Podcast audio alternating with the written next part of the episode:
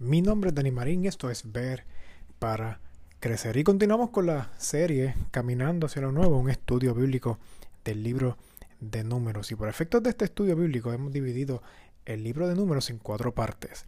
La primera parte, sentando las pautas. La segunda parte, conflictos internos. La tercera parte, conflictos externos. Y la cuarta parte, una nueva cepa. Hoy terminamos la tercera parte de conflictos externos. Así que sí que si deseas ponerte al día y ver las demás partes del libro de números y las, diferentes lecciones que extraemos de, este libro y que nos ayudan para seguir en nuestro camino hacia cosas nuevas y mejores, pues te invito a que vayas a verparacrecer.com para que puedas ver todos los episodios de esta serie junto con otras otras series que estén disponibles en el website. Así que verparacrecer.com. Y hoy vamos a tocar un tema bien interesante, ya que hemos estado hablando de conflictos externos, pues vamos a cerrar el tema con los, con los siguientes consejos. ¿Cómo podemos confrontar con sabiduría?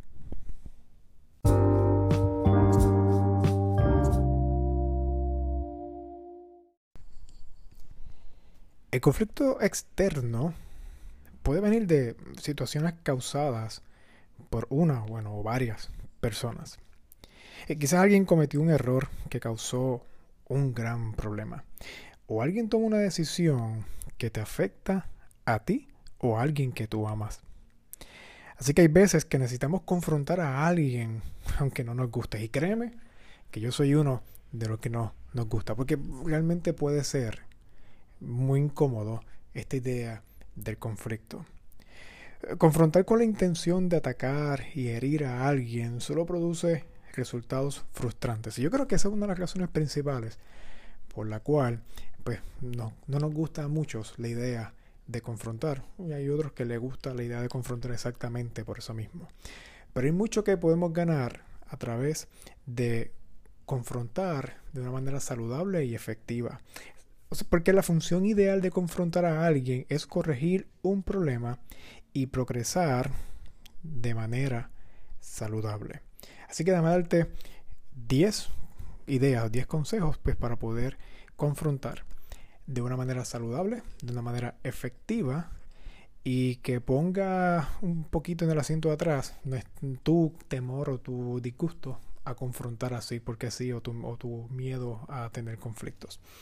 Primero, confronta rápido. No esperes como que ocurrió la situación, no esperes un mes, no esperes dos meses para confrontar. Confronta lo más pronto posible después de que haya sucedido la situación. Número dos, tener la razón no nos da el derecho a ofender. Porque al final del día seguimos viviendo bajo el mandato de Jesús de amar a nuestro prójimo como a nosotros mismos. Y eso implica tener consideración, tener misericordia y tener respeto. Número 3. Di la verdad con sabiduría. Gente que dice, yo siempre digo la verdad y yo siempre no tengo pelos en la lengua, pero realmente son unos imprudentes. Y la sabiduría es una de las cualidades del carácter de Dios. Y créeme que el carácter de Dios, siempre, demostrar el carácter de Dios siempre es más importante que simplemente ganar un argumento. Número 4. Ofrece el beneficio de la duda. O sea, no brinques automáticamente en que la persona hizo todo a, la negativa, o fue de mala fe, o tuvo intenciones nefastas detrás de sus acciones. Vamos a darle a las personas el beneficio de la duda de que puede un error o simplemente falta de conocimiento o ignorancia, pero que en el fondo de su corazón no está al hacerte daño y pisotearte. 5. evita palabras como siempre o nunca tú siempre haces eso o tú nunca haces tal cosa, porque la realidad es que no, ese no es el caso necesariamente. Eh, no, porque la persona haya hecho un error varias veces, unas veces o dos o tres veces, no significa que siempre comete el error, porque la persona no es su error. Trabaja la situación, no a la persona, porque el punto que queremos corregir es la conducta, el evento, la acción no, es bueno que empecemos a atacar a las personas como si fueran el problema, porque en vez de tomar acción sobre, la, eh, sobre su conducta, lo que pasa es que se va a poner a la defensiva y la confrontación no va a ser eficiente. Número 7. Ofrece un plan de acción para trabajar el problema. Okay, si yo traigo un problema, vamos a traer soluciones y que juntos podamos darle vuelta y, y buscarle la vuelta, mejor dicho, a la solución. 8.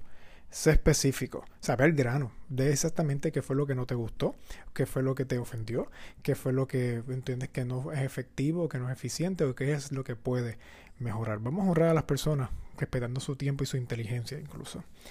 Número 9. Expresa cómo te sientes.